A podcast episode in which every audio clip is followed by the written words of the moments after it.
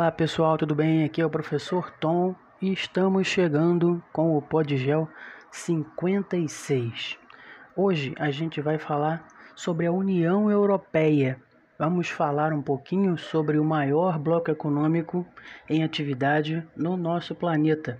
Mas antes, peço a vocês aí, a todos que vêm aí ouvindo o Podgel, vêm aí aproveitando aí esse material que está sendo produzido, que vocês, né, quem ainda não se inscreveu nos, nas, nas redes sociais, quem não está ainda seguindo nas redes sociais, se inscreve lá, né, segue lá no Instagram, que é o arroba professor underline Tom com N, segue lá no Facebook, né, na página do professor Tom Mascarenhas, segue no Twitter, que é o arroba Podgel Podcast, segue a gente, né, também, se puder, assina o feed do Podgel, assina o feed do podcast, né, em um dos agregadores, ou no Spotify, ou no Castbox, ou no Podcast Addict, ou no Google Podcast, onde for, onde estiver lá o Podgel, ele está em vários lugares, é só você seguir o podcast, que aí toda vez que sair um episódio você vai ser notificado. Também não esqueçam do YouTube, tá? Podgel Professor Tom Mascarenhas.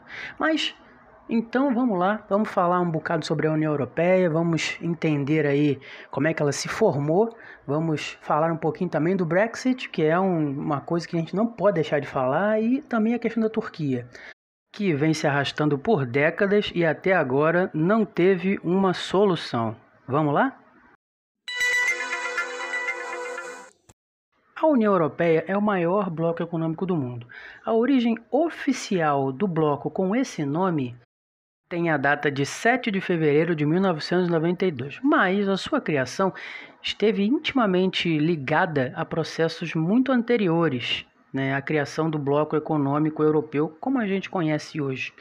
Né. A União Europeia é uma união econômica e política com 27 Estados-membros independentes situados na Europa. São eles a Alemanha, a Áustria, a Bélgica, a Bulgária, a República Tcheca, Chipre, a Croácia, a Dinamarca, a Eslováquia, a Eslovênia, a Espanha, a Estônia, a Finlândia, França, a Grécia, a Hungria, a Irlanda, a Itália, a Letônia, Lituânia, Luxemburgo, Malta, Países Baixos, né, a Holanda, né, Polônia, Portugal, Romênia e Suécia.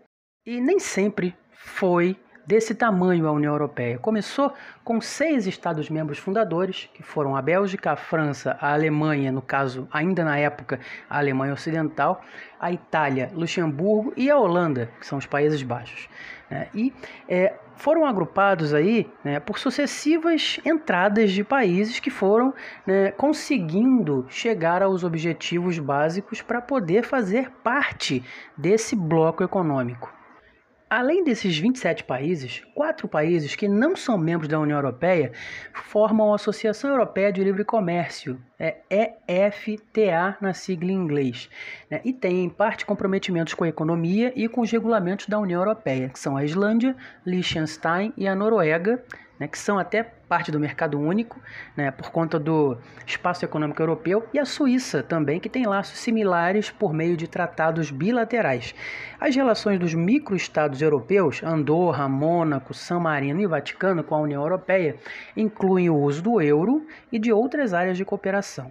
O espaço Schengen né, é uma convenção entre países europeus sobre uma política de abertura das fronteiras e livre circulação de pessoas entre os países signatários. Né, um total de 26 países, incluindo quase todos os integrantes da União Europeia, com exceção aí da Bulgária, da Romênia, do Chipre e da Croácia, que estão em fase ainda de implementação do acordo, e a Irlanda, né? Além de quatro países que não são os membros que eu falei, né? Islândia, Noruega, Liechtenstein e a Suíça, assinaram esse acordo, o acordo do espaço Schengen. E não deve ser confundido com a União Europeia. São dois acordos diferentes, o da União Europeia e do espaço Schengen. Embora ambos acordos envolvam países europeus. De toda forma, né, em 2 de outubro de 1997, o acordo e a Convenção de Schengen passaram a fazer parte do quadro institucional e jurídico da União Europeia pelo Tratado de Amsterdã. E é condição para todos os estados que aderirem à União Europeia aceitarem as condições estipuladas no acordo e na convenção. E só para situar, Schengen é uma localidade em Luxemburgo, um dos menores países do continente. Bem, lá no começo, bem lá no começo, né, a União Europeia tem as suas origens na Comunidade Europeia do Carvão e do Aço, a SECA, né, e na Comunidade Econômica Europeia, a CEE, formada por seis países em 1957 que só reforçando são a Bélgica, a França, a, Alemanha, na época a Alemanha Ocidental ainda, a Itália, Luxemburgo e a Holanda. Para chegar no nível de aprofundamento das relações né, do bloco europeu, é, houve alguns estágios pelos quais né, esses países acabaram passando. O primeiro estágio foi o Benelux, que foi composto, né, ainda na Segunda Guerra Mundial, um bloco composto por conta da junção da Bélgica, da Holanda, Netherlands e de Luxemburgo. Tinha como objetivo integrar esses países em um mercado comum e único, com a redução de tarifas aduaneiras. Apesar da existência da atual União Europeia, o Benelux ainda existe com o nome de União Benelux. No segundo estágio, e aí foi a Comunidade Europeia do Carvão e do Aço, composta pelos países do Benelux, mais a França, a Itália e a Alemanha Ocidental.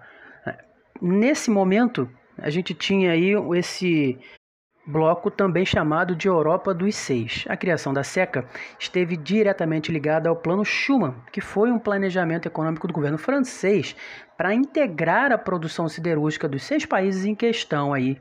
Né? E o objetivo maior era estabelecer um acordo com a Alemanha Ocidental para que ambas compartilhassem a produção de carvão mineral e minério de ferro na região da Alsácia-Lorena, na França, e de Sarre, na Alemanha.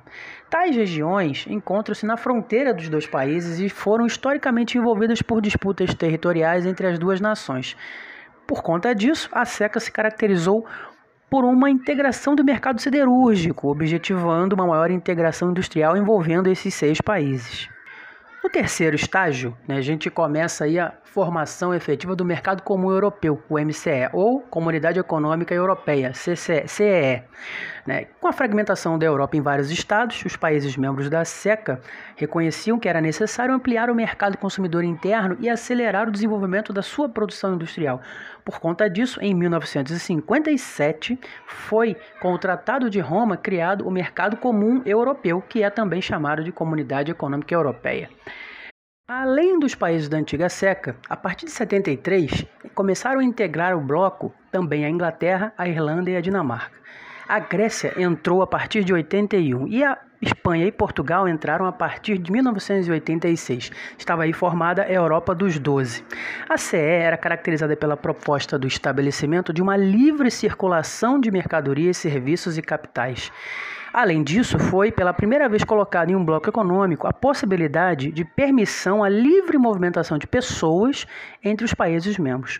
Com o final da Guerra Fria, no final dos anos 80, em 1989, a Alemanha Oriental também foi incorporada ao mercado comum europeu.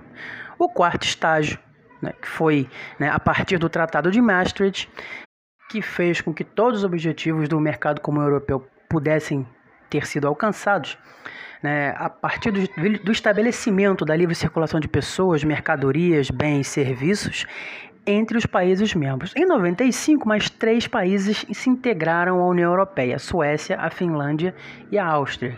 Então ali estava formada a Europa dos 15. Em 2004, integraram o bloco né, as ilhas de Malta e Chipre. Além disso, alguns países do antigo bloco socialista soviético também ingressaram na União Europeia, como Polônia, Hungria, República Tcheca, Eslováquia, Eslovênia e Bulgária. E três antigos países da União Soviética, a Estônia, a Letônia e a Lituânia. Em 2007, a Bulgária e a Romênia também aderiram ao bloco, que passou a ser a Europa dos 27. E em 2013, 1 de julho de 2013, a Croácia também foi integrada à União Europeia, tornando-se a Europa dos 28. O país da Península Balcânica, que antes fazia parte da extinta Iugoslávia, havia pedido né, a integração desde 2003, né, completando, portanto, 10 anos de negociações antes de sua total adesão. Para aderir à, à União Europeia, um país ele precisa cumprir alguns critérios né, definidos no Conselho Europeu de Copenhague em 1993. Né, especialmente uma democracia estável, que respeite os direitos humanos e o Estado de Direito, uma economia de mercado capaz de concorrer na União Europeia e a aceitação das obrigações de adesão, incluindo a legislação da União Europeia. A avaliação do cumprimento desses critérios por um país é de responsabilidade do Conselho Europeu. É, e o Tratado de Lisboa fornece uma cláusula que lida com a forma como o membro pode deixar a União Europeia. Há quatro candidatos oficiais à adesão ao bloco europeu no momento: Albânia, a Macedônia do Norte, Montenegro e a Turquia. Bósnia e Herzegovina e Sérvia são oficialmente reconhecidos como potenciais candidatos, mas o Kosovo ele está numa situação um pouco complicada porque ele também é um potencial candidato, mas alguns né, países do bloco europeu não o consideram um país né, é, independente, o que dificulta qualquer tipo de pleito nesse sentido. A União Europeia ela atua por um sistema de instituições supranacionais independentes e de decisões intergovernamentais negociadas entre os Estados-membros. As instituições mais importantes da União Europeia são a Comissão Europeia, o Conselho da União Europeia, o Conselho Europeu, o Tribunal de Justiça da União Europeia e o Banco Central Europeu. O Parlamento Europeu ele é eleito a cada cinco anos pelos cidadãos da União Europeia. E a União Europeia instituiu aí esse mercado comum por meio de um sistema harmonizado de leis aplicáveis a todos os Estados-membros e as políticas da União Europeia têm por objetivo assegurar a livre circulação de pessoas, bens, serviços e capitais, né? legislar assuntos comuns na justiça e manter políticas comuns de comércio, agricultura, pesca e desenvolvimento regional. A UE, né, que é a União Europeia, tem em todo mundo missões diplomáticas permanentes, estando representadas nas Nações Unidas, na Organização Mundial do Comércio, a OMC, no G8 e no G20, no grupo dos 8 e no grupo dos 20. Né? Com uma população de mais de 500 milhões de habitantes, né, representa aí 7,5% da população mundial, teve um PIB em 2017 né, de 15,5 bilhões de euros o que representa aí cerca de 20% do PIB global.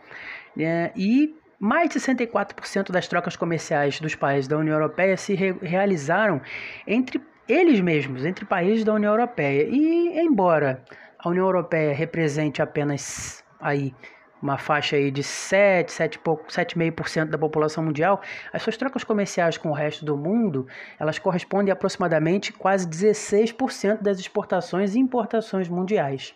E juntamente com os Estados Unidos e a China, a gente tem a União Europeia como um dos três maiores parceiros do comércio internacional. Mas e o euro, né? O euro ele foi criado durante o Tratado de Maastricht, em 91.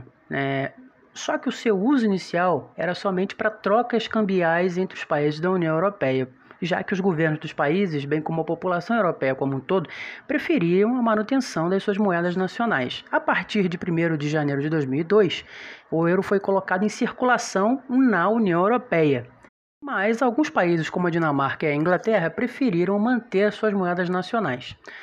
Outros foram adotando o euro de forma gradativa e atualmente quase 400 milhões de cidadãos de europeus de 19 países utilizam o euro como moeda e usufruem aí das suas vantagens. O euro demonstrou um rápido crescimento e passou a ser um grande rival do dólar, que ainda assim continua a ser a principal moeda utilizada em políticas financeiras internacionais. Graças à supressão dos controles nas fronteiras entre os países da União Europeia, é, é, muito mais fácil viver, trabalhar e viajar em outros países da União Europeia. Né? Todos os cidadãos europeus têm esse direito e a liberdade de escolher em que país da União Europeia trabalhar, estudar ou passar sua, até sua aposentadoria. Né? Em termos de emprego, a segurança social e impostos, os países da União Europeia devem tratar os outros cidadãos europeus exatamente da mesma forma que tratam seus próprios cidadãos. O principal motor da economia europeia é esse mercado único que permite que a maioria das pessoas né, bens, serviços e capitais circulem livremente nesse espaço.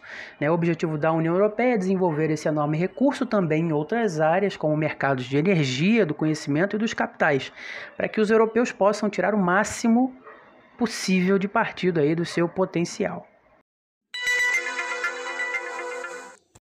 Mas nem tudo são flores, né? Tem gente querendo entrar e tem gente que saiu.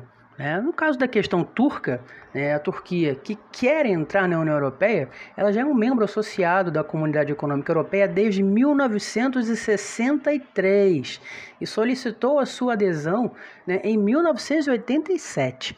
O país foi reconhecido como candidato à adesão à União Europeia em 99, mas as negociações só tiveram início mesmo em 2005. E mesmo após essa data não foram registrados grandes progressos, né, por conta de algumas, algumas dificuldades aí para a sua adesão. Primeiramente, existe um grande risco geopolítico, uma vez que uma parte do território turco compõe o Oriente Médio. Né? E por conta dos atentados frequentemente praticados na região, é, devido à grande estabilidade política, existe um temor dos países europeus que veem na Turquia uma possível porta de entrada para grupos terroristas na Europa. Em segundo lugar, há também diferenças culturais e religiosas que poderiam aí, segundo muitos ali dentro, desencadear grandes movimentos de xenofobia e intolerância religiosa no continente europeu, já que a maior parte da população turca é islâmica. E em relação também a esse último fato, até o ex-ministro turco Abdullah Gül declarou que a Europa deveria provar né, que não era só um clube cristão, né? Além disso, a Turquia argumenta também que, mesmo com a população predominantemente islâmica, possui um Estado inteiramente laico. Após a tentativa de golpe de Estado fracassado na Turquia em 15 de julho de 2016, as negociações com o bloco europeu terminaram efetivamente e desde então não foram abertos novos capítulos. Em novembro de 2016, os deputados do Parlamento Europeu adotaram uma resolução solicitando a suspensão das negociações enquanto durar a repressão na Turquia. Os deputados reiteraram que o seu pedido de suspensão fosse né, feito numa resolução adotada em julho de 2017, devido a preocupações constantes quanto à situação dos direitos humanos. E embora essas resoluções não tenham caráter definitivo, elas acabam né, enviando aí sinais importantes né, dos rumos, para os rumos dessa relação e dessa tentativa turca. A União Europeia ela tem possibilidade de celebrar acordos de associação com países vizinhos, como é o caso dos acordos com a Islândia e com a Tunísia. Esses acordos estabelecem um quadro para uma cooperação econômica política né, de maneira mais próxima. E já existe até um novo acordo de associação entre a União Europeia e a Turquia, mas alguns deputados veem aí numa nova possibilidade de acordo uma alternativa à adesão da Turquia à União Europeia. Assim como a Turquia, né, mas com capítulos um pouco menos extensos, também aguardam aprovação a Ucrânia e a Macedônia. Enquanto uns querem entrar, um outro saiu, né, que foi o Brexit, que foi a saída do Reino Unido da União Europeia, né, que foi apelidada de Brexit, né, por conta das palavras British Exit. Então juntou aí, fizeram o Brexit. Né. A saída do Reino Unido da União Europeia foi um objetivo político perseguido aí por vários indivíduos, grupos de interesses e partidos políticos na Grã-Bretanha desde 1973, né, quando o Reino Unido ainda é, estava ingressando na Comunidade Econômica Europeia, que foi, como a gente viu, a precursora da União Europeia. Em 75 até foi realizado um referendo sobre a permanência ou não do país na Comunidade Econômica Europeia e o resultado da votação foi favorável à permanência.